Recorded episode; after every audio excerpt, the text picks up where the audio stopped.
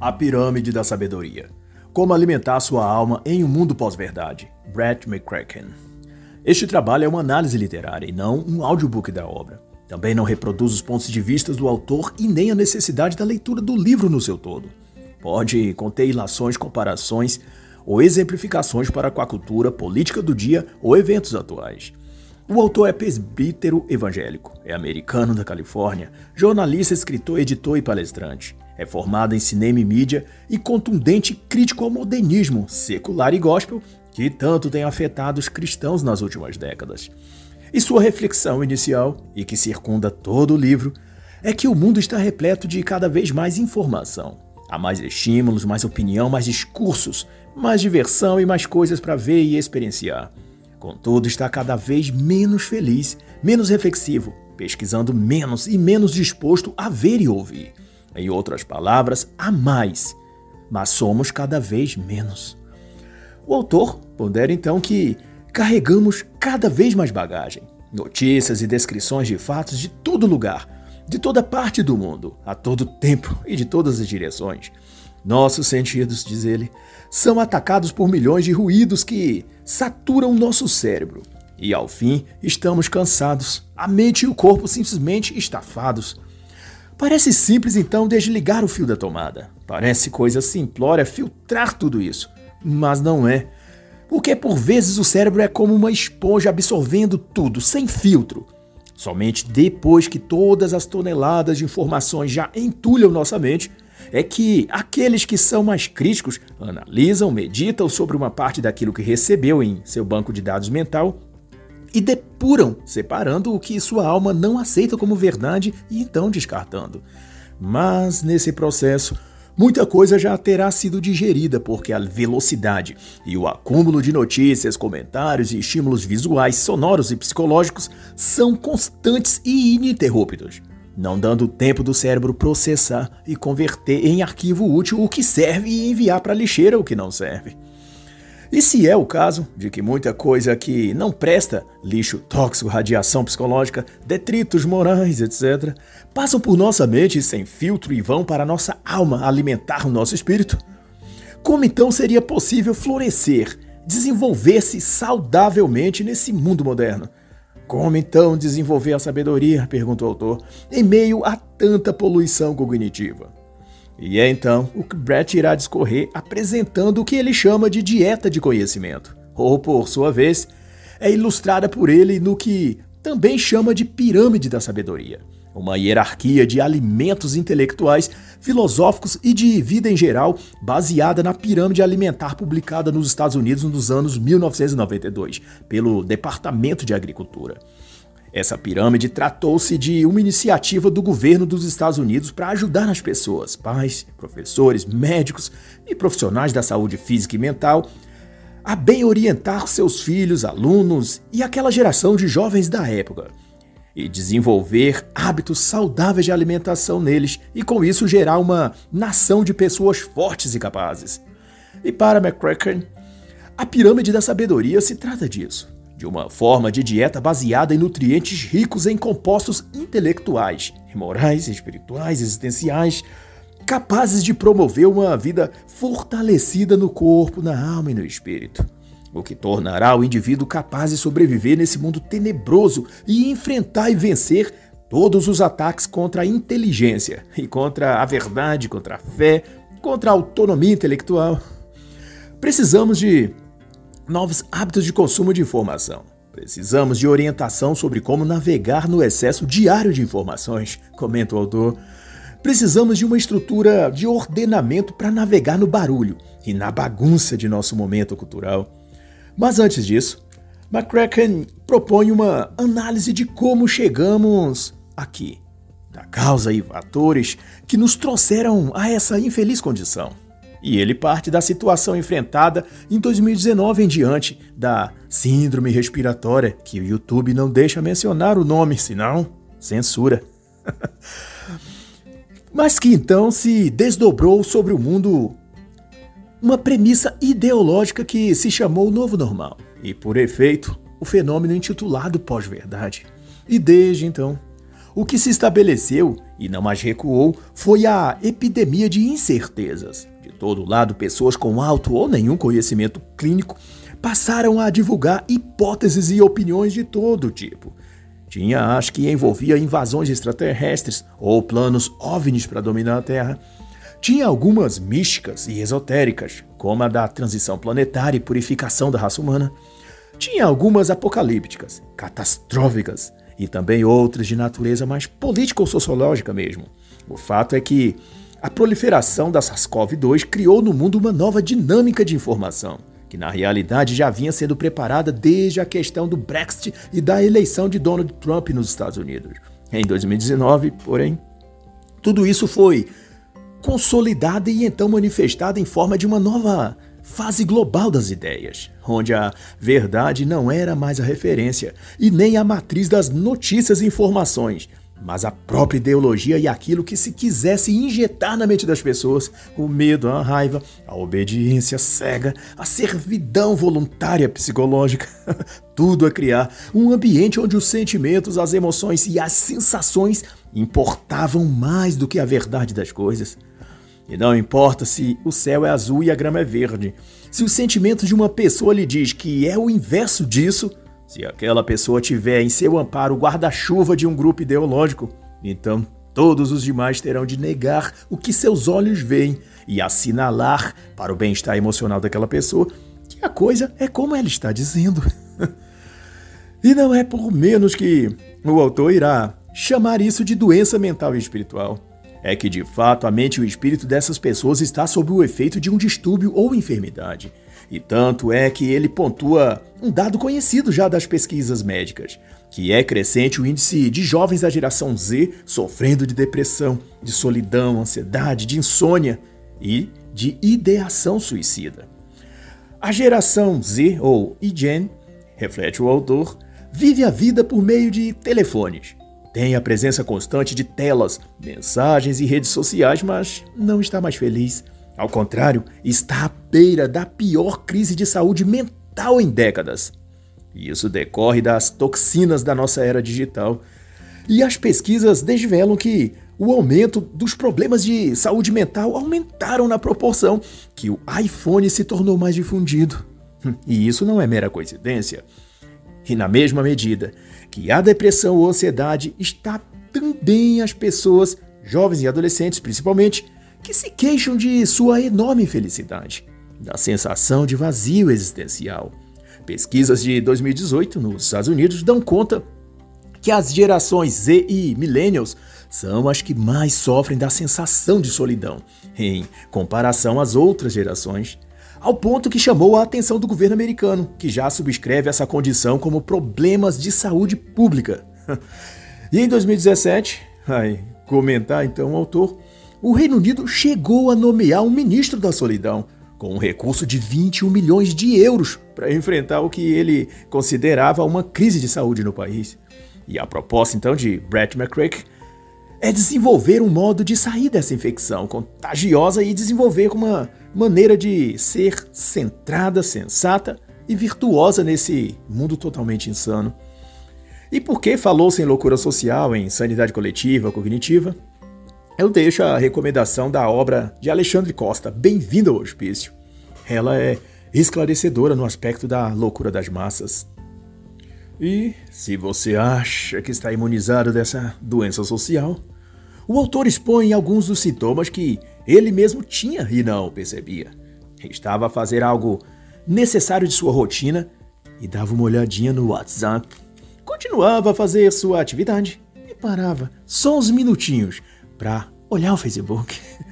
Voltava para sua atividade e dali a pouco parava outra vez só para conferir o Twitter, o Instagram, Slack, Voxer, Asana, YouTube, TikTok ou algum site aleatório.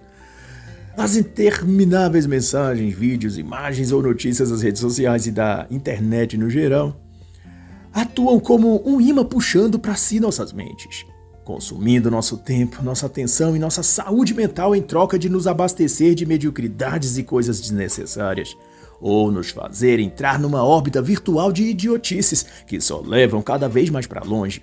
a nossa inteligência e a capacidade de raciocinar, literalmente nos transformando em idiotas e estúpidos.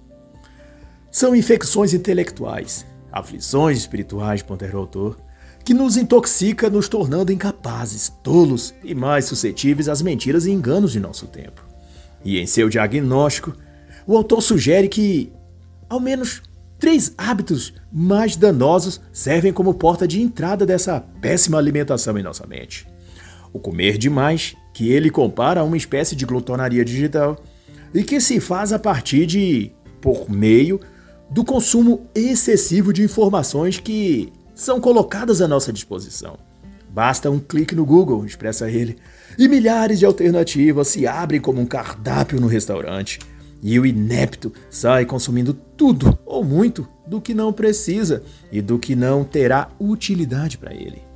E mesmo quando a pessoa tenta ser seletiva e escolhe dois ou três sites naqueles milhares de links à sua frente, Ainda assim, durante a pesquisa, uma variedade de petiscos e aperitivos para degustar surgem durante a sua visualização ou leitura naquela página, ou cardápio. Isso em forma de links, hiperlinks, telas e anúncios e por aí vai. E muitas vezes a página em que se está abre outra aba sem você clicar em nada. E aquela nova oferta captura nossa atenção como um prato especial saído do forno naquele instante. o cheiro e a aparência parecem tão bons.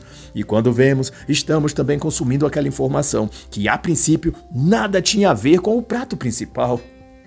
Brett McCracken, então, compara uma gula digital. Comemos muito e comemos mal os alimentos impróprios das redes digitais, e o que temos de levar em conta, diz ele, é a natureza, finalidade e razão de ser daquele aglomerado de informações colocados a nosso alcance. Há uma competição por nossa atenção. E clique. E para capturar nossa mente, então vale tudo para esses sites, emissoras, canais, páginas de notícias. Desde a mentir em manchetes sensacionalistas a até usar de técnicas de manipulação do comportamento. Ou como ficou comum já ao ser usado por Kawaii e TikTok, oferecer dinheiro por vídeos assistidos ou compartilhados. Mas a pergunta é: tendo tudo isso diante de nós, vale nos perguntar: é útil? Aquilo é necessário? O quanto que aparece no TikTok ou você consome nas redes sociais melhoram a sua vida? A resposta a essas questões pode te dar um vislumbre do quanto você pode estar sofrendo da gula digital. E se a gula ou glutonaria no aspecto alimentar natural é um pecado capital, há de ser que a gula das coisas digitais também seja. e a segunda das três portas de entrada dos maus hábitos alimentares digitais é o comer muito rápido. Para McCrack, a maneira de comer é tão importante como aquilo que comemos. A forma de ingerir um alimento, se rápido ou devagar, se mastigando pouco ou muito, influencia na quantidade de nutrientes que o nosso organismo irá reter daquele bolo alimentar. O mesmo se dá para conteúdos digitais. E para ele isso vale também para aquilo que consumimos então no âmbito virtual, filmes em streams, vídeos no YouTube, sites no Google, tudo que vira alimento digital para nossa mente deve ser digerido e processado com o ritmo adequado. Porque tudo que lançamos para dentro do nosso corpo deve ser selecionado e devidamente preparado no tamanho, porção e consistência adequada. Se não for assim, o organismo sofrerá uma má digestão e que causará dores estomacais, vômito ou até, em casos mais graves, intoxicação alimentar. O que se aplica, em número, gênero e grau, aos conteúdos que alimentam nossa alma e intelecto. Tudo deve ser processado quanto for necessário, pensado, refletido e até debatido. E depois de todo esse exercício mental, dividido em porções digeríveis, uma por vez, e sem a pressa de querer maratonar a série, chegar à última página do fanfic, concluir logo aquele vídeo aula e por aí vai.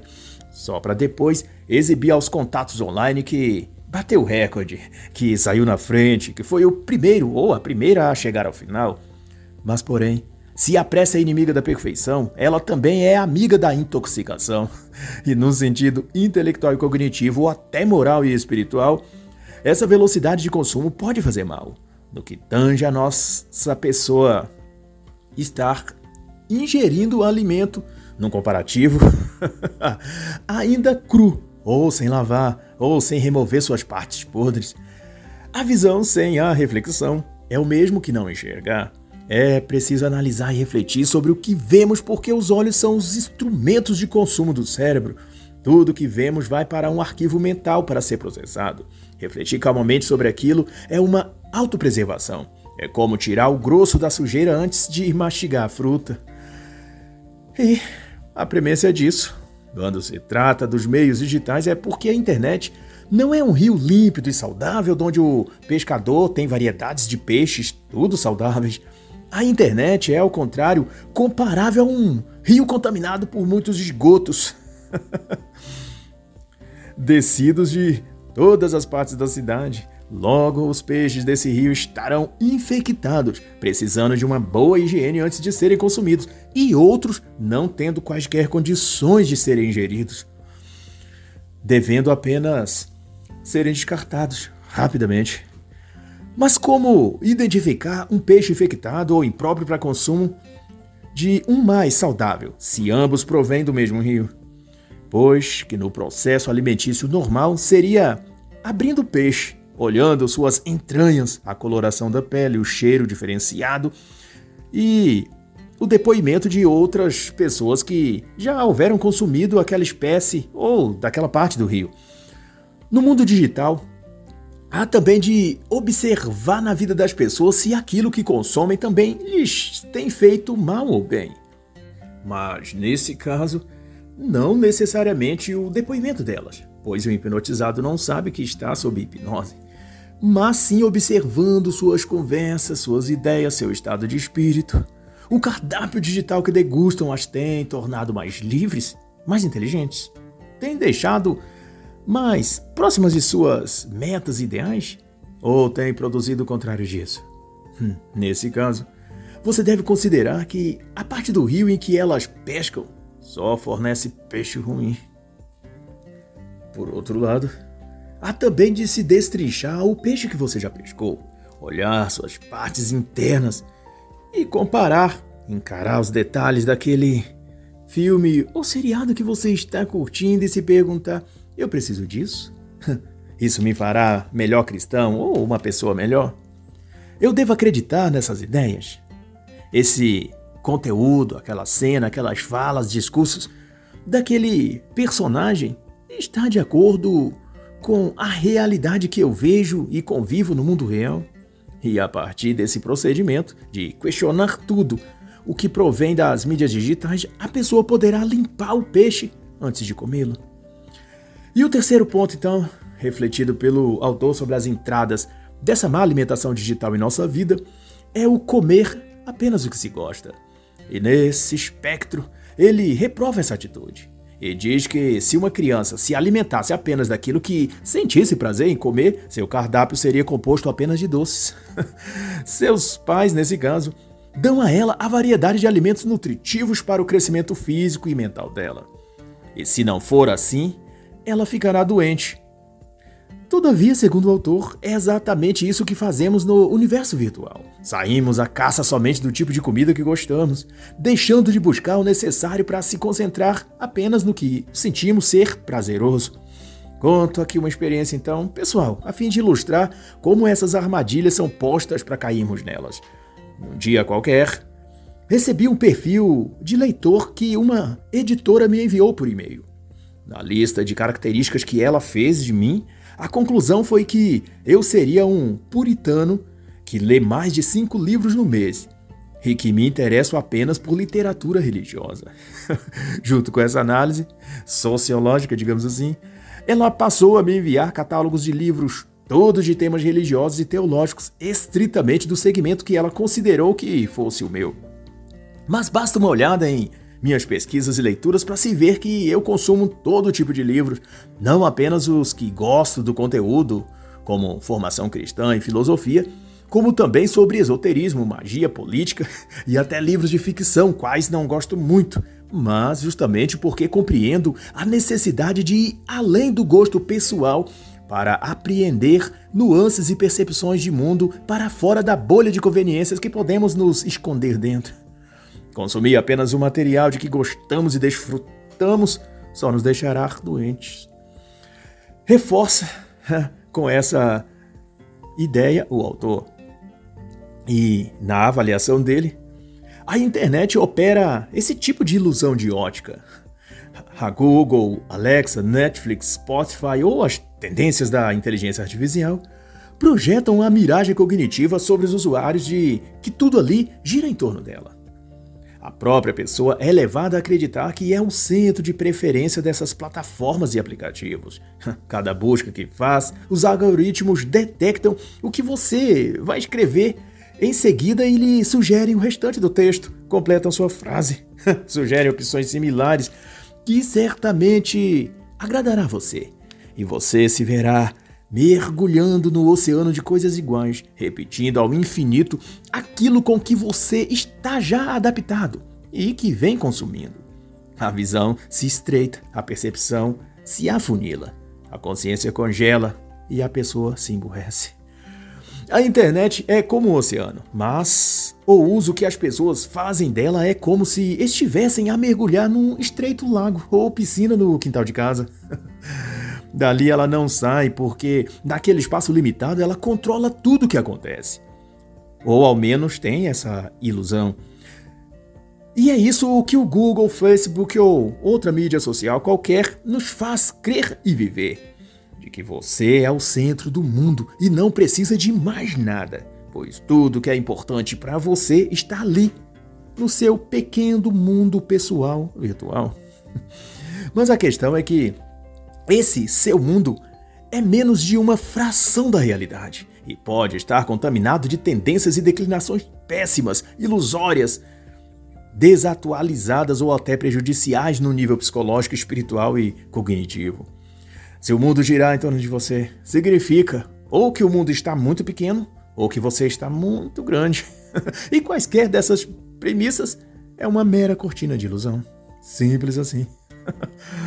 e essa miragem, essa visão de ótica, segundo McCrack, é mantida e sustentada pelas mídias digitais como uma rede estendida sobre o indivíduo, agrupando-os segundo pessoas que têm o pensamento iguais e criando então espaços ideológicos entre um grupo e outro, entre uma bolha e outra.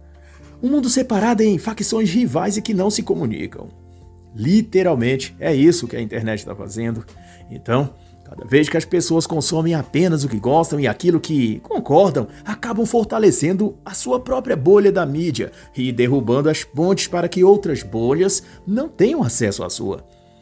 E o mal disso é que cada uma dessas terá sua própria verdade, sua versão da realidade e seus próprios fatos, já que a mesma internet que produz as bolhas também dissemina a ideia de que a verdade não está nas coisas concretas, mas nos sentimentos, nas emoções e percepções das próprias pessoas. E como se trata de bolhas ou grupos distintos na forma de pensar e de sentir, logo cada uma terá a posse de uma verdade diferente. Uma verdade apenas dela, daquela bolha, daquele grupo, fazendo com que a verdade absoluta e concreta pareça não existir. Havendo então muitas verdades sobre todas as questões e assuntos, o que não passa de uma grande demoníaca confusão conceitual, moral e intelectiva, pois esvazia a realidade do seu sentido, o que causa um colapso cognitivo, já que isso não é possível concretamente. É o mesmo que dizer que a grama verde não é verde a não ser aos olhos de quem assim a enxerga. o verde é uma construção social. Ou uma construção sentimental.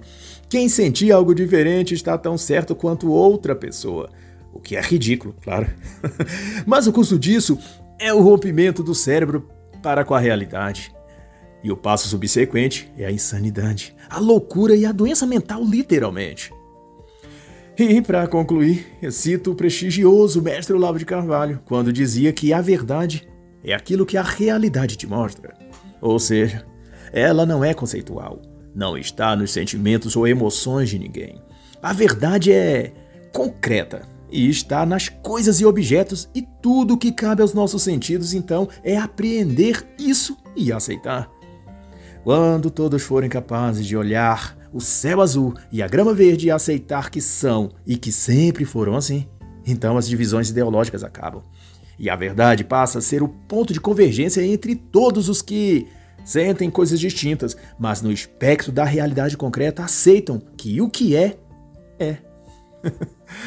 e então, Brett McCracken vai dizer que somente o cristianismo fornece o tipo de sabedoria, verdade inabalável e base sólida de que precisamos como um remédio para essa cultura doente que está aí. E para acessá-la, precisamos de hábitos nutricionais novos no quesito de alimentação intelectual e moral. E da premissa dele, indo ainda mais adiante, ele conceitua que, segundo a internet, o mundo é posto a um clique de distância de nós, através do nosso celular. Nos nossos telefones, temos enciclopédias, dicionários, bibliotecas, videoaulas, textos, resenhas explicando o que quer que precisamos. No entanto, quanto maior é o acervo intelectual à nossa disposição, menos pensamos e raciocinamos, pois afinal, para que operar um esforço mental para achar alguma resposta ou solução, se com uma digitação ou pesquisa de voz para não se cansar também com a digitação na caixa de busca do Google, a resposta estará lá, tão fácil então, por que usarmos o cérebro? Para que pensarmos? a máquina, o algoritmo a inteligência artificial faz isso por nós. E no decurso disso, nós perdemos a habilidade de pensar. Cria-se uma cultura onde pensar ou raciocinar ou refletir sobre as coisas é tido até como um hábito ultrapassado e cafona, ou uma exibicionice que ofende a grande maioria que não pensa e nem raciocina. Mas então, o hábito normal, comum e aceito seria justamente só colher aquelas informações e conteúdos que a árvore do conhecimento, também chamada de Google, oferta a seus famintos aduladores. E assim se perde toda e qualquer disposição de filtrar, analisar ou depurar aquilo que vem da internet. Ao navegar no mar digital, tudo que cai na rede é peixe, e todo peixe é saboreado como se fosse salmão. Mas sendo que alguns deles não passam de mandi, bagre ou peixe escorpião. Todos venenosos. Mas por assim, Brett cita alguns dos venenos que jorram desses alimentos tóxicos: ansiedade, estresse, desorientação, fragmentação da personalidade, impotência psicossocial e outros tantos tipos de envenenamento. E McCrack define então que o que a internet faz, de modo geral, é criar espaços únicos. Isso é, fazer um ambiente onde duas pessoas não veem as mesmas informações. Cada uma vê aquilo que confirma e apoia apenas o seu viés de confirmação. Não porque ela busca isso necessariamente, mas porque é isso que os algoritmos lhes indicam.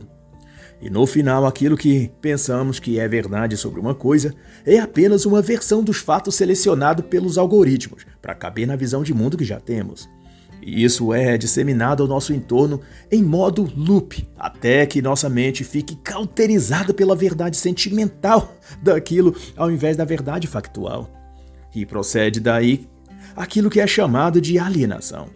E a conclusão acerca disso será que nossa postura predominante nas mídias sociais costuma ser postar primeiro, pensar depois.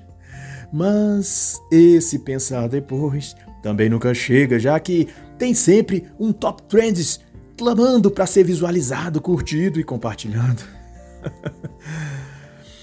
e em prosseguimento, McCracken vai apresentar então a pirâmide da sabedoria que de sua ótica constituem as fontes da verdade para uma vida de sabedoria. Para ele, não somos indivíduos isolados ou livres para determinar a realidade, a partir do, do nada. somos moldados pela nossa contextualização, escreve ele. E ele aclara ainda que sabedoria não é conhecimento, e conhecimento não é informação.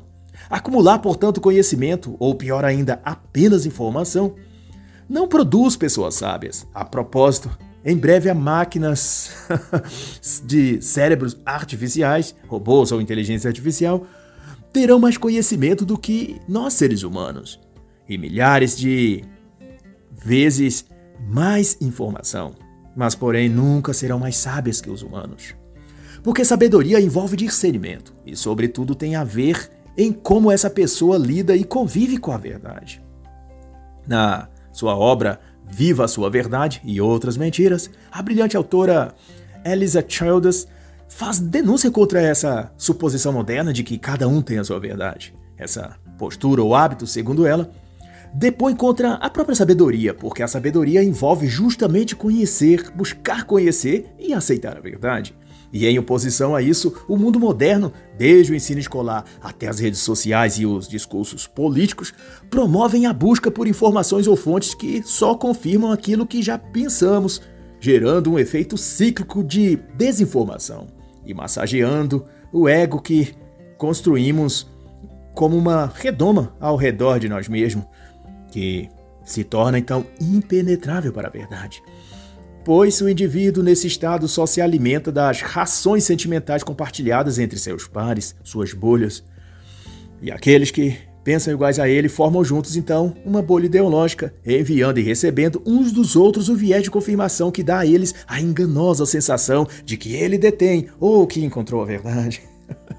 Mas não tendo eles, tadinho, fatos que corroborem essa pretensão, apenas sentimentos. Tudo que podem fazer é massagear o ego uns dos outros enquanto se escondem dentro dessas suas redomas de vidro ideológicas. Doravante, a sabedoria não é ter, possuir ou acessar o conhecimento, porque um conhecimento ruim ou equivocado pode tornar a pessoa menos sábia e não o contrário. Só o bom conhecimento pavimenta o caminho ou a estrada para a sabedoria. Mas ser sábio vai para além de ter, possuir ou acessar o conhecimento. A sabedoria, isso é necessário dizer, capacita a filtrar o conhecimento e transformá-lo em alimento espiritual. E, na comparação que o autor faz, a sabedoria é a vitamina que nutre todos os demais órgãos do corpo a funcionarem corretamente. Do mesmo modo que, sem as vitaminas adequadas, o organismo adoece para a mente e a alma também colapsa sem a dosagem de sabedoria que necessitamos para sobreviver. É por isso que ocorre o fenômeno que tanto Olavo de Carvalho, fazendo eu um adendo, acusava de ocorrer nas escolas e universidades brasileiras, a de promover analfabetos funcionais ao invés de seu oposto, já que em tese são instituições de ensino, símbolo do alto saber, no caso das universidades, mas o que se dá nesses lugares é que quanto mais tempo um estudante passa dentro do sistema educacional brasileiro, mais informação inútil ele adquire. sem conhecimento, ele empobrece sua mente, fecha e ele passa a saber cada vez menos, porque vai perdendo a capacidade de pensar. O máximo que ele se torna é um eficiente militante esquerdista. e em sua obra A Filosofia e seu Inverso, ele, Olavo, discute esse assunto tomando por base um texto de artigo publicado por Joel Pinheiro, um suposto filósofo pensador brasileiro, especialista em passar vergonha nos debates, um liberal com alma progressista. Mas bem, ao discorrerem sobre a situação das universidades no Brasil, tendo a USP como referência, ambos concordam que o ambiente acadêmico não forma pensadores, por consequência, não gera bons escritores, por certo, então, não capacita a mente a refletir e analisar a realidade e achar caminhos para a sabedoria, nem deles próprios e nem dos outros. Para o professor Olavo, acontece dentro do ambiente universitário o semelhante ao que Brett McCracken discorre aqui, sobre bolhas fechadas e autossustentáveis, que só recebem coisas de seus iguais e consomem uns os alimentos que o outro produz nos termos do, de Olavo, se trata de mentalidades autorreferenciadas, consumindo aquilo que o outro produz e um usando o outro como referência sem nunca sair desse círculo. E então, das sete técnicas filosóficas que produzem o pensar e o saber, isso é a sabedoria, eu destaco para o contexto deste livro de Brett McCracken os pontos 1 e 2, a anamnese, na avaliação de Olavo de Carvalho, que consiste em rastrear a origem das nossas crenças e assumir a própria pessoa a responsabilidade por elas. E o item 2, a meditação, pela qual também o indivíduo busca transcender o círculo das suas ideias e permitir que a própria realidade lhe fale, numa experiência cognitiva originária. E em muitos aspectos, isso tem total sentido com o que McCracken postula, de que a origem da tolice e inaptidão cognitiva das pessoas na era atual vem da má alimentação ou ingestão de informações e conhecimentos contaminados por ideologias humanistas, totalitárias, ateístas. E numa etapa, então, subsequente a essa, esses indivíduos, agora agrupados via redes sociais e mídias em geral, retroalimentam-se desses conteúdos que pessoas que pensam iguais a eles produzem. E esse círculo ideológico autossustentável só pode ser quebrado pelos processos que Olavo aponta de rastrear a origem das nossas crenças e há de transcender o nosso círculo de ideias. O que pode ser alcançado, sobretudo, mediante a intervenção de Deus, primeiramente, que a pessoa deve buscar em oração e contrição. E por intermédio de um tutor, um mestre dotado de sabedoria que nos instruirá no processo de saber e de construir o bom conhecimento Papel esse que o próprio Olavo de Carvalho desempenhou com grande maestria para seus alunos do COF. Mas, de volta a Brett, ele entra na prática do que viria a ser a pirâmide da sabedoria, contextualizando que se refere a um guia ou modelo visual para representar e ilustrar o que seria uma dieta balanceada de alimentos nutritivos para o espírito e mente. E reforça que Assim como na pirâmide nutricional, a estrutura hierárquica da pirâmide da sabedoria também é importante. Estruturalmente, a pirâmide segue uma ordem de prioridade, a começar de sua base, de baixo para cima, sendo o primeiro degrau mais elementar que o segundo, o segundo mais essencial que o terceiro e assim por diante. E nessa ordem se tem que a sabedoria é desenvolvida à medida que escalonamos nessa mesma direção absorvendo e buscando o que é sólido e consistente, e que já passou pelo teste do tempo, se provando eficaz para guiar e instruir a vida humana, e seguindo para se excluir de nossa vida tudo aquilo que é supérfluo e fútil. E para o autor, esse é o drama essencial, o vazio que nasce nas pessoas, o fato de inverter essa ordem e aquilo que é mais fugaz e transitório, como a internet e redes sociais, é buscado primeiro e feito assumir a posição de prioridade em nossas vidas. É o equivalente a fundar uma casa sobre a areia. Ela jamais será forte, nunca será duradoura ou nunca confiável para edificar nossos conhecimentos e construir sabedoria. E citando então o texto de Salmos I, ele vai acentuar que o primeiro elemento da dieta ou pirâmide da sabedoria é a palavra de Deus, como expressado pelo salmista Bem-aventurado o homem que não se aconselha com o mal, mas antes tem o seu prazer na palavra do Senhor e nela medita dia e noite. E na colocação que o autor faz, a Bíblia é uma valiosa fonte de verdade por incontáveis gerações. É um compilado de mais de dois mil anos de literatura judaica e cartas entre pessoas que tinham um propósito muitíssimo elevado, ao ponto de morrerem para defender esse propósito. Nenhuma outra fonte ou livro, vai dizer ele, inspira as pessoas ou tem sido tão impactante em tantas épocas e lugares diferentes. Na pirâmide alimentar natural, o pão estava na base, de modo que a Bíblia, na pirâmide da sabedoria, equivale ao pão espiritual que alimenta o homem desde a sua alma e mente. E se o próprio Jesus disse que não só de pão viverá o homem, mas de toda palavra que procede da boca de Deus, então há de ser que as Escrituras é o fundamento da sabedoria. E para McCracken, se a Bíblia é a base, toda outra coisa ou parte da construção do saber e do pensar deve estar em consonância para com ela. Ela é o esquadro e a medida, a pedra filosofal de onde toda construção deve surgir e se ajustar. Quaisquer que saia das medidas que a Bíblia apresenta deve ser olhado com muita cautela e desconfiança. Isso serve para as filosofias, saberes, informações, livros, discursos que são produzidos no mundo. Se há algum destes que se contrapõe às escrituras ou tenta negá-las ou reformulá-la ou o que for, deve ser considerada não digna de muito crédito. Porque seria como uma criança que nasceu a semana passada hum, e quisesse ser colocada no mesmo nível de saber, cultura e experiência do que o bisavô dela. A Bíblia tem uma história e trajetória. e já provou seu valor através dos séculos. Mas, como porém, a Bíblia pode ser transferida na prática para a base e prioridade de nossas vidas? Hum. E o conselho do autor, ou resposta dele, é: tirando-a do canto empoeirado em que você a deixa na sua casa e pondo-a em lugar visível a todos que entrem no seu lar. E antes de ler pela manhã seus tweets ou mensagens, e-mails, WhatsApp ou Facebook, primeiramente leia um trecho da Bíblia e durante o dia medite sobre isso. Segunda premissa, aceita pelo autor e também por mim, a Bíblia contém as instruções de que precisamos para bem viver. Logo, não buscar a sabedoria bíblica é desviar-se do próprio caminho da sabedoria. É claro que a perspectiva do autor leva em conta a visão evangélico-protestante e fala mais para esse público. A premissa católica, muito mais antiga e confiável, possui a visão de que as escrituras, o magistério e a tradição da igreja devem sempre caminharem juntas, sendo estas indissociáveis de modo que um olhar apenas para as escrituras sem o magistério e sem a tradição católica não poderiam produzir adequada sabedoria. Motivo pelo qual indico uma leitura que pode muito nos esclarecer quanto a essas coisas. A legítima interpretação da Bíblia, de Lúcio Navarro. Muitas questões são dilucidadas que julgo muito importantes nesse livro.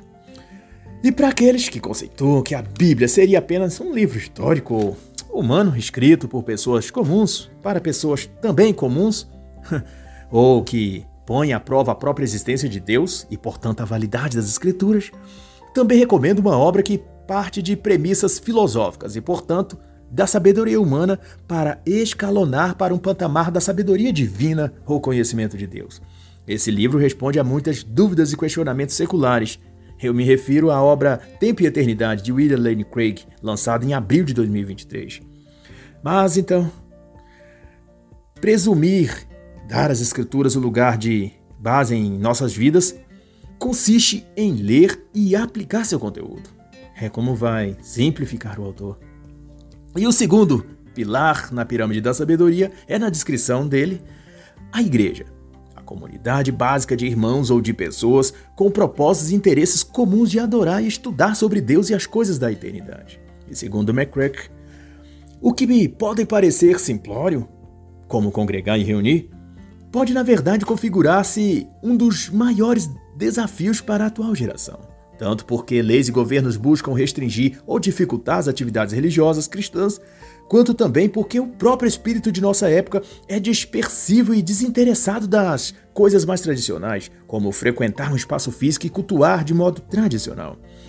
E não por menos é que muitas denominações e segmentos evangélicos têm inovado suas celebrações até os seus templos, pintando-os de preto, criando decorações góticas ou colocando luzes púlpitos em forma de latão, tonel ou, prancha de surf, ou instalando luzes coloridas piscantes de boates no teto ou paredes do templo. E alguns até incrementando o período de louvor com jatos de spray colorido sendo lançados sobre os irmãos e irmãs, ou instalando máquinas de gelo seco fazendo fumaça artificial durante o louvor. No meio católico, por conseguinte, também não está diferente. Também vemos padres descendo ao altar numa tirolesa, outros passeando de skate ou patins no corredor da igreja enquanto faz a homilia. Em março ou abril de 2023, um bispo da Alemanha fez a homilia em forma de funk, cantando rimas de rap numa batida eletrônica enquanto ele estava no altar vestido de boné à barreta, anéis e cordões iguais os rappers usam pendurado no pescoço.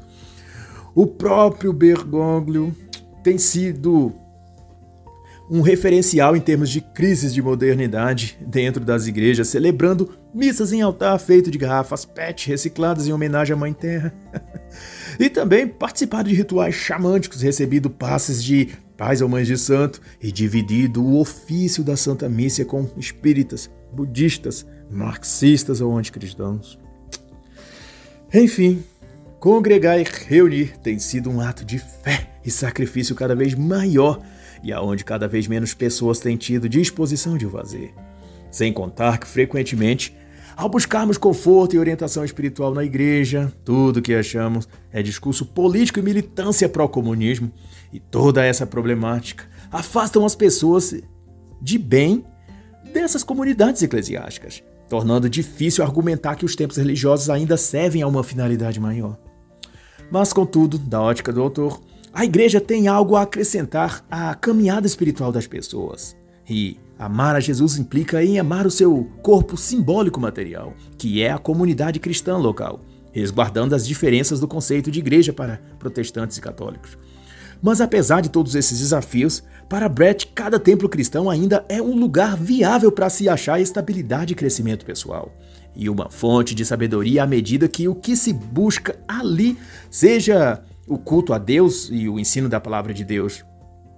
Faz com que no mar agitado que é este mundo, a igreja ou comunidade religiosa seja ainda o bote salva-vidas capaz de resgatar e levar as pessoas para o porto de segurança emocional, moral e psicológica. Na era digital, principalmente, até as igrejas têm mergulhado e se afogado nela. Muitas denominações, inclusive, já possuem até igrejas e cultos no metaverso. Ah, mas quando possível encontrar uma igreja idônea e espiritualmente sadia e tradicional, esta pode servir para resgatar a pessoa desse mar de tecnologia em excesso e das crises e neuroses que tudo isso gera. Ao invés, então, de fugir da igreja, diz o autor, devemos, nesses tempos confusos e caóticos, correr para a igreja. E ele vai então listar algumas das razões porque ele considera a igreja ainda relevante do ponto de vista congregacional, de lugar de culto e de encontros e celebrações cristãs. Um deles é que a igreja, enquanto templo religioso, ainda mantém o potencial de, em seu espaço físico e sua estrutura psicológica, do senso coletivo, de inspirar e incentivar o estudo da Bíblia, a ação social, algumas tradições familiares saudáveis e de despertar alguns talentos individuais que ficariam ocultos se não fosse aquela igreja ali. Isso é, pessoas que descobrem, em algum evento ou atividade da igreja, uma incrível vocação profissional, para medicina, engenharia, música, pedagogia, a filosofia, psicologia e até o empreendedorismo. Como ocorreu ao pastor Sean Childers em 1998, em cuja história inspirou o filme de 2011 chamado no Brasil de Redenção, e no original de O Pastor da Metralhadora, estrelado por Gerard Butler. Sean, depois de viciado em drogas e envolvido no crime, achou redenção em Cristo ao se converter numa comunidade evangélica mas não obstante, ao se juntar num evento da igreja para reconstruir algumas casas no sul da África, ele teve aceso em si uma incrível e comovente vocação empreendedora e também humanitária, e gradativamente foi alicerçando uma vida em que investiu no Sudão, na África, num centro de cultura, educação, lazer e espiritualidade para centenas de crianças africanas escravizadas e tornou aquele centro numa espécie de refúgio para essas crianças e uma fonte de esperança para milhares de africanos.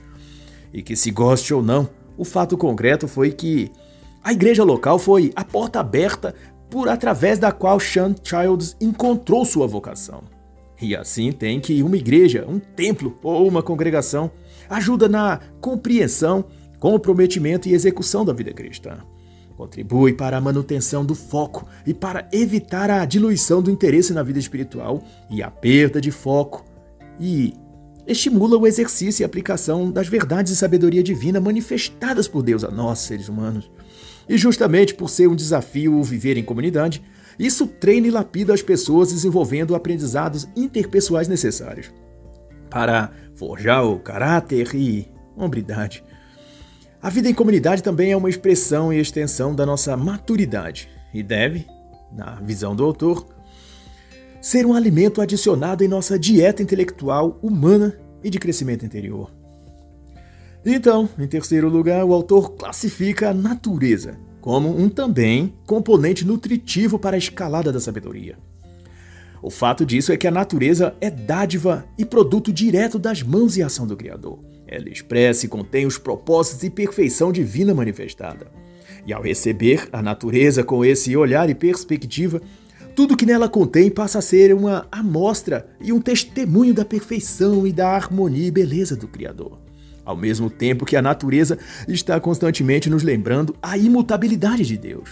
E doravante se fale hoje em mudanças climáticas, isso não passa de uma agenda progressista para impor um regime totalitário global Na verdade, o clima e tudo o que procede da natureza está consolidado por determinação divina para ser o que sempre foi e causar os efeitos e ciclos que sempre teve. Ocorre que aquecimento, resfriamento, frio, calor não passam de eventos periódicos do próprio ciclo do planeta, que, dado a idade e dimensão da Terra, extrapola o tempo humano de contagem, fazendo parecer a uma geração que aquele clima do planeta significa uma mudança global nunca antes vista. Mas na realidade pode não ter sido vista por aquela geração específica, mas o foi por outras. Os registros climáticos dão conta de fenômenos cíclicos ocorrentes a cada 50, 100 ou 200 anos. Logo, que experienciamos manifestar no clima da Terra agora passará e se repetirá num outro momento, no período de vida de outras gerações, não significando que seja uma catástrofe generalizada causada pela ação dos seres humanos. Me refiro ao derretimento natural de algumas calotas polares, alguma elevação na temperatura relativa da Terra, a sensação de mais calor, de mais frio, ou ocorrências de mais tempestades. em determinado ano do que em outro qualquer, etc, etc. Quando se trata do planeta, as medições não podem serem anuais ou sazonais por estações. Elas devem respeitar a própria idade e ritmo da Terra, os seus ciclos de dezenas ou de centenas de anos. Mas no ponto que McCracken observa, mais da perspectiva filosófica que meteorológica, a criação de Deus, a natureza, é fundamental também no sentido de testemunhar a grandeza do Senhor revelando a harmonia da fauna, da flora, os sinais que ensinam vastos conhecimentos e que tanto foram explorados por outros povos e culturas, mas que infelizmente em nossa época materialista e imediatista e tecnológica veio a se perder. A natureza é fascinante não somente no sentido de beleza e deslumbramento, mas no próprio sentido de estar repleta de sabedoria de Deus, que ao meditá-la também apreendemos essa sabedoria. Antigos monges, por exemplo, quando queriam meditar e graduar-se em sabedoria e entendimento, refugiavam-se em meio à natureza, nas montanhas, cercado de florestas, de rios, animais, porque intuitivamente depuravam que Deus também fala por meio de sua criação mais natural, que são os rios, a vegetação e todo o disposto na natureza. E foi observando e meditando sobre a natureza que os homens antigos aprenderam que podiam navegar os oceanos seguindo as estrelas, que podiam contar as horas e período do dia ou medir a temperatura, ouvindo animais ou insetos na natureza.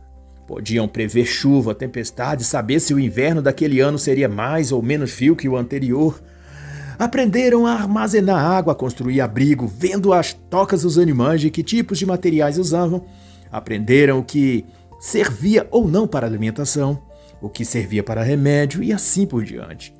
A natureza sempre foi uma fonte do saber e resgatar isso é a proposta do autor e que corresponde a colocá-la no terceiro patamar da pirâmide da sabedoria.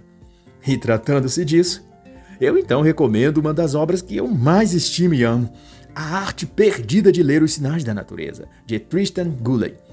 Eu que já fui muito conectado a essa questão da natureza, bichos e floresta, já utilizei muito desses conhecimentos para acampar e caçar na natureza selvagem. E simplesmente acho fenomenal toda a riqueza de informações e conhecimento que o meio vegetal e animal nos proporciona. Só que a humanidade tem perdido isso, trocado o saber natural pelo tecnológico, mas regredido ao invés de progredir.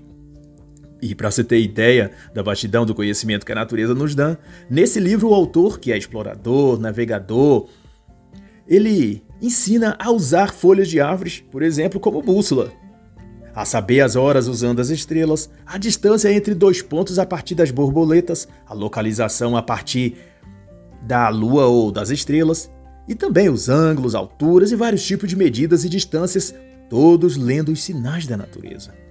Uma obra que, a meu ver, nos conecta diretamente à criação de Deus e que, como tudo que vem de Deus, nos faz crescer e desenvolver-se.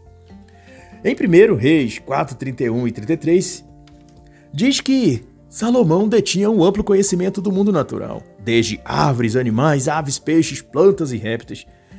E ninguém que lê e crê na Bíblia negará que o rei Salomão era um homem muito sábio.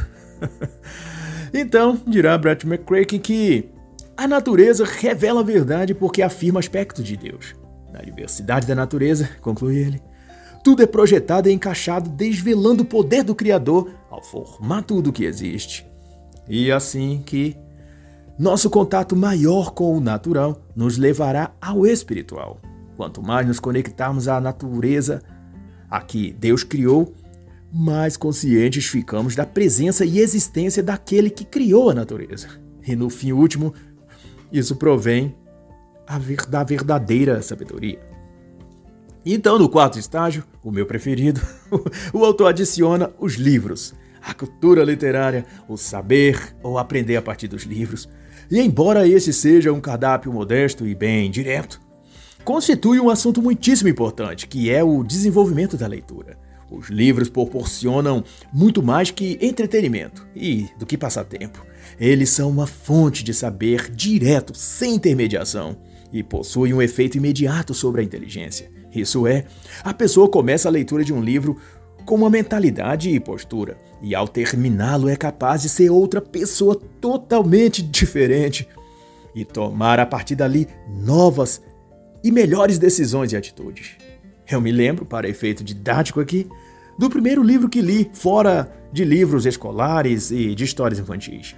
Era a obra da primeira edição de O Sucesso Não Ocorre Por Acaso, do Dr. Lá Ribeiro. Ali eu descobri, em meus 12 ou 13 anos de idade, mais ou menos, o prazer, o efeito e o gosto da leitura.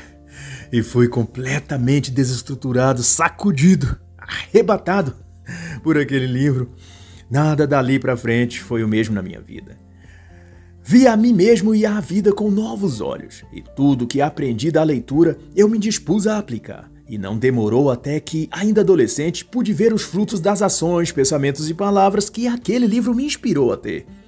E a reviravolta disso foi que consegui sair da pequena cidade parada onde nasci e vivi, indo sem a família para a capital e, na sequência, criando a oportunidade de morar sozinho, de estudar, de trabalhar e desenvolver um a um os objetivos que estabeleci aos 12 ou 13 anos depois de ler aquele livro. E não tenho dúvidas de que a graça de Deus foi que me permitiu ler e compreender essa obra. E concomitante a outro livro anos depois, mas que também foi um divisor de águas em minha jornada, O Poder da Solução, de Roberto Chiniachik, pude experimentar realizações incríveis para qualquer menino pobre e sem recursos de uma minúscula cidade do interior do Sudeste, que foi cursar mais de uma universidade, inclusive pública com aprovação em um dos primeiros lugares, fazer mais de duas especializações, ser aprovado em mais de três concursos públicos e trabalhar em vários ramos e setores, adquirindo experiências de vida e conhecimento humano que, para mim, foram um ganho muito maior do que o retorno financeiro disso. Então, ao dizer o autor que os livros devem ocupar um lugar de destaque no cardápio alimentar de nossa alma, eu só posso concordar com ele. E novamente, dando mais um testemunho meu como incentivo e como comprovação dos bons efeitos da leitura na mudança de vida da pessoa, eu cito ainda que durante minha jornada até aqui, nos momentos chaves e cruciais, sempre houve um livro que chegou a mim no momento certo e mudou a minha perspectiva e me deu um rumo ao conhecimento ou motivação que eu estava necessitando. Eu lembro de um livro que tirou meus pés do chão na época e foi responsável, com a graça de Deus, de eu adquirir minha primeira moto, uma Suzuki E cinza, que já nem me lembro o ano. Depois vim a ter outras motos, carros, comprei casa, mas naquele período foi o que esse livro produziu em mim em termos de encorajamento e determinação que me alavancou para um patamar novo do que eu vivia até a época. Digo a obra A Quarta Dimensão, de Paul Yong-Shu. E em outro período, ele veio para libertar os cativos de Rebecca Brown. Também é, foi responsável por me proporcionar uma consistência teológica, ou abertura, melhor dizendo, para uma realidade do mundo espiritual que era desconhecida para mim. E me fez querer buscar mais conhecimento de Deus e desenvolver uma vida cristã mais firme e mais autêntica. E para Brett, a razão dele salientar os livros como fundamentais para a aquisição da sabedoria também passa por isso, que minha experiência pessoal demonstra que a leitura não se encerra naquele livro que estamos lendo, mas ultrapassa aquelas páginas e autores e nos conecta a uma onda enorme de reflexões, inspirações e possibilidades que nos levam para outras dimensões do saber e que melhoram, portanto, o nosso padrão de vida e de pensamento. É verdade, portanto, quando o autor diz que os livros nos educam e abrem para o mundo. E eu que o diga, pois a extrema pobreza da infância, escondida numa pequena cidade do interior, vinha viver na maior capital do país, independente, sem nenhum familiar para ter me trazido ou pagado o que quer que seja para mim, tudo fruto da misericórdia de Deus e dos livros que me inspiraram a jornada nas horas e momentos certos. E dentro de tudo isso estão as razões que o autor apresenta para elencar os livros como essenciais na jornada do crescimento pessoal. Os livros nos ajudam a se conectar com fontes importantes de sabedoria, sejam literárias, humanas ou espirituais.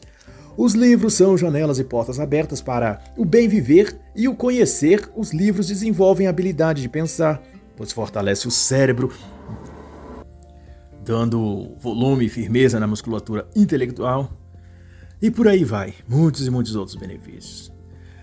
Pois assim, dito isso, a dieta da sabedoria de Brett McCracken prossegue e vai incluir a beleza.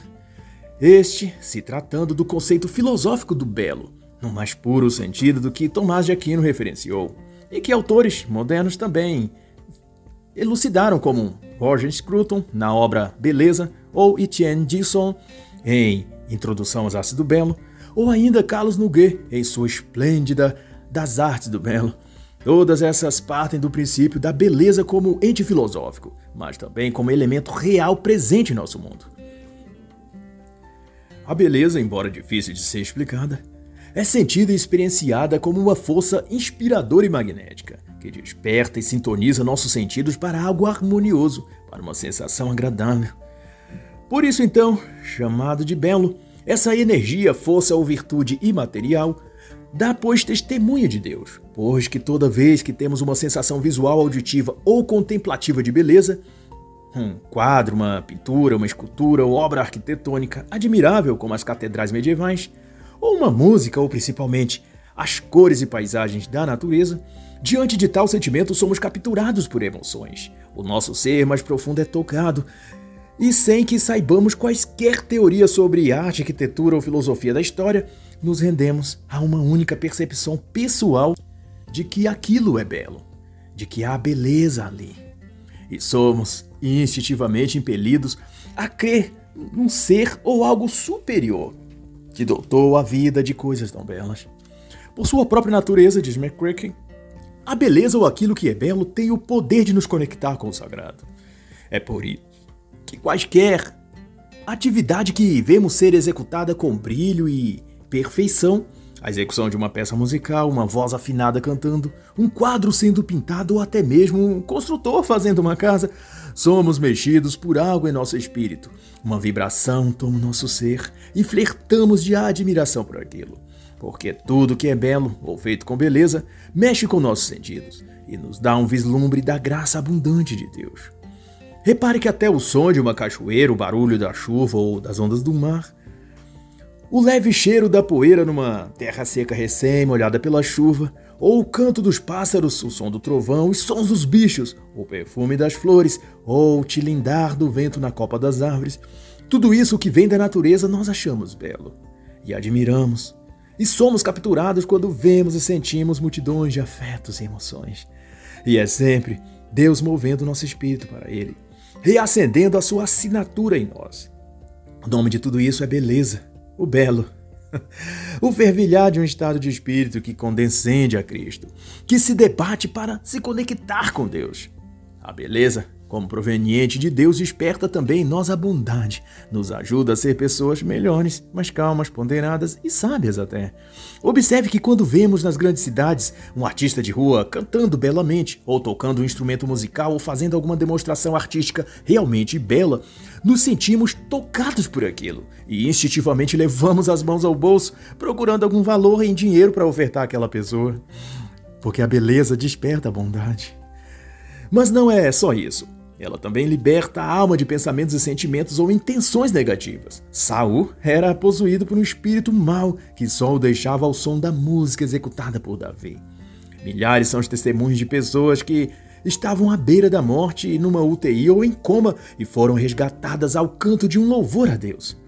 Ou pessoas que saíram dispostas a cometer suicídio ou praticar um crime e ao escutar uma canção numa rádio ao passar de frente a uma igreja ou ouvir alguém cantando dentro de um coletivo de transporte público, ele mudou sua mente e foi a Cristo. Porque a beleza naquela voz ou canção capturou os sentimentos dela e a trouxe para aquele cuja beleza dá testemunho, que é Deus, o nosso Senhor. Assim, o belo ou a beleza, na música, nas artes, na pintura, construção, na voz ou no que for, não é um ato de juízo do gosto, mas uma ênfase que a vida dá àquilo que vem de Deus. E nessa conceituação, a beleza é fomentada como uma ferramenta da verdade para apresentar ao mundo uma das faces da perfeição de Deus. E assim sendo, numa vida adequadamente ou sabiamente vivida, a beleza deve ser um componente crucial e saber apreciar o belo na música, nos padrões, nas formas, nos sons ou onde esta se manifestar, é saber também ouvir Deus falando.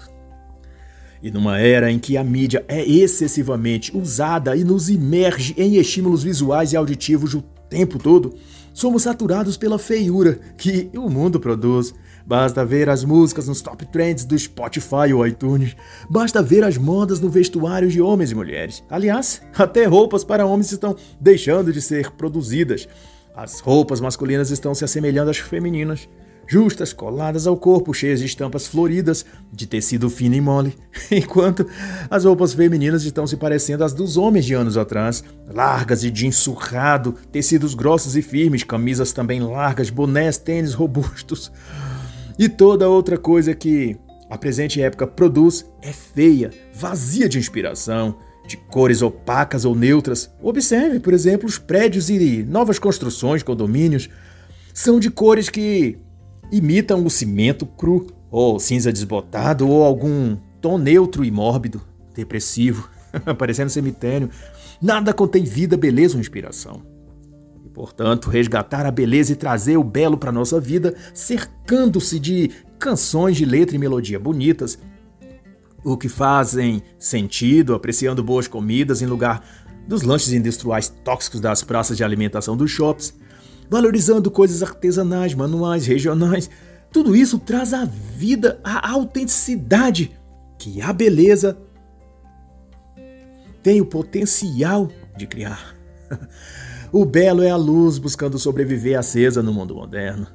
Se apagasse, estaremos definitivamente nas trevas e escuridão cognitiva. Por isso, a beleza é importante no nosso cardápio de sabedoria. E talvez tenha sido essa perspectiva que o autor William Larsen buscou na obra A Beleza Salvará o Mundo.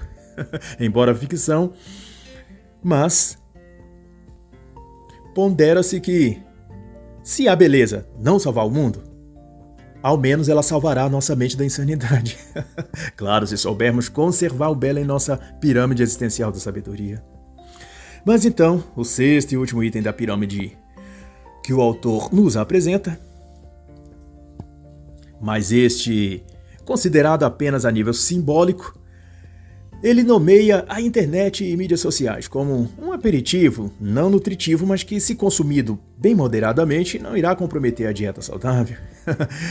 Ele classifica esses elementos, a internet e mídias sociais, como itens no cardápio da sabedoria, não porque são necessários ao desenvolvimento do saber, mas porque são coisas que estão integradas na realidade e tão presentes na rotina das pessoas que elas não vão mais abrir mão. Daí seria inútil excluí-las de qualquer lista comportamental ou coisa assim. E como bem escreve o autor, o Wi-Fi funciona na vida moderna como oxigênio para as pessoas.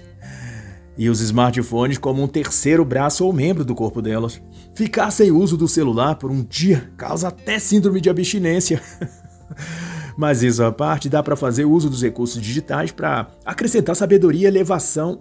E uma delas, na opinião do autor, é a facilidade de acesso que a internet dá.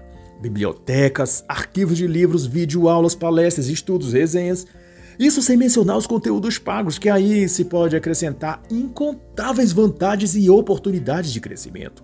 Cursos, workshops, idiomas, estudos profissionalizantes, acadêmicos. Quem usa a internet para entreter-se ao invés de para desenvolver-se está fazendo mau uso desse recurso e equivale a alguém que passa fome e mora nas ruas, mas tendo um cofre com um milhão de reais dentro, mas que ele não abre porque é um tolo e ignorante. O poder da internet está no uso que se faz dela. Tanto pode ser uma escada subindo e os degraus infinitos levando para altas esferas do saber, ou pode ser o contrário, uma escada rolante descendo que conduz o indivíduo para mais baixo no nível cognitivo, até o estado crítico dele ser confundido com um quadrúpede de orelhas compridas e ferradura. E mais alguns likes e curtidas em Felipe Neto Anitta ou TV 247. Hum, e ele estará pronto para usar cela também, para comer capim da coice. ai ai, mas em geral, se a pessoa conseguir usar a internet para finalidades positivas, o arsenal que terá à disposição é quase inesgotável. Mas se ao contrário ela for apenas mais um do mesmo, um jovem dinâmico da geração Z, Y ou Millennials, reproduzindo as macaquices que seus influências digitais lhes mandam fazer e pensar, então não há salvação para sua mente e cérebro. o seu destino, meu filho, não será outro senão a cracolândia moral e intelectual. Habitar na zona dos mortos-vivos cognitivos, onde a burrice e a estupidez é nela injetada diariamente. Mas para quem ainda não deixou a internet lhe fazer de zumbi, ainda há esperança. E McCrack vai então apresentar algumas dicas que podem salvar o seu cérebro dessa plena estupidez digital. Ao navegar na internet, tenha sempre um propósito definido. Saiba o que você está buscando ali. Ao encontrar, dê o trabalho por concluído e avance para o próximo passo. Dê a si mesmo limites para estar online. Não ligue o Wi-Fi e saia deslizando pela internet sem endereço ou propósito, apenas clicando e navegando como que para passar o tempo. Se você tem esse tempo disponível, use-o para cultivar hábitos dos outros níveis da pirâmide, como meditar na Bíblia, executar alguma atividade presencial na igreja, desfrutar de momentos com a família ou amigos na natureza, ou ler e estudar livros. A internet deve ser algo secundário em nossa vida e não algo primário. E outra dica é Dê preferência ao que é clássico ou tradicional. Quando se trata de filmes, ou livros pelo menos, se o seu stream de seriados e filmes não tem um acervo de filmes antigos ou de, no mínimo, da época dos seus pais, ele não serve para a sua cosmovisão de vida e de mundo. Portanto, o melhor que você faz é cancelar a assinatura. E Brett também aconselha a diversificar. Não ficar restrito aos mesmos canais produtores de conteúdo, gêneros de filmes ou tipos de livros. Expor sua mente a coisas diferentes nesses quesitos pode ampliar a percepção das coisas e ajudá-lo no processamento das ideias, o que soma para o crescimento da sabedoria a médio e longo prazo. E por fim, compartilhe o bem, distribua o que é bom, belo e de virtude. Se você encontra na internet algo edificante e de valores elevados, não guarde para você dê a outros a oportunidade de também obter sabedoria. Lembre-se que a internet é uma fossa digital, e apesar do que se possa achar de aproveitável nesse lugar, a tendência é que tudo ali se estrague pela enorme presença de coisas podres. O mundo online está infestado de bactérias espirituais e por isso, o quanto menos a utilizarmos, mais saudáveis viveremos. Não queira então estar no metaverso, no Instagram, no TikTok ou em qualquer esgoto da internet só porque todo mundo tá ali. O abutre vai para onde há carniça. Seja mais seletivo e só esteja onde você tenha um propósito e objetivo a realizar. Se você não tem nada a fazer ali, não vá. Tenha certeza que se você for convidado para uma festa onde todos os convidados tenham uma doença contagiosa mortal, você não iria. Não é mesmo? Então considere assim a internet. Há espaços nela que estão contaminados de vírus mortais diversos. Sua entrada ali resultará na sua morte intelectual, moral, espiritual e cognitiva. A saber, tá, Tinder, Badu, OnlyFans, Xvideo, Facebook, Instagram, Metaverso, TikTok, Kawaii, Brasil 247, Poder 360, Globo News, UOL. A lista é enorme. então, para finalizar, como enfatiza o autor, sabedoria é também um processo de libertação. Ela floresce à medida que as ervas daninhas existenciais vão sendo retiradas da nossa mente e espírito. Ao proceder, o consumir comida boa, não se trata só de trocar o cardápio, mas, sobretudo, de adaptar o paladar a apreciar novos sabores. E isso serve e se aplica a todo alimento moral e intelectual que nutre a sabedoria. E assim, então, está escrito: O temor do Senhor é o princípio da sabedoria, e o conhecimento do santo é entendimento. E assim, encerra a análise da obra A Pirâmide da Sabedoria, Bye.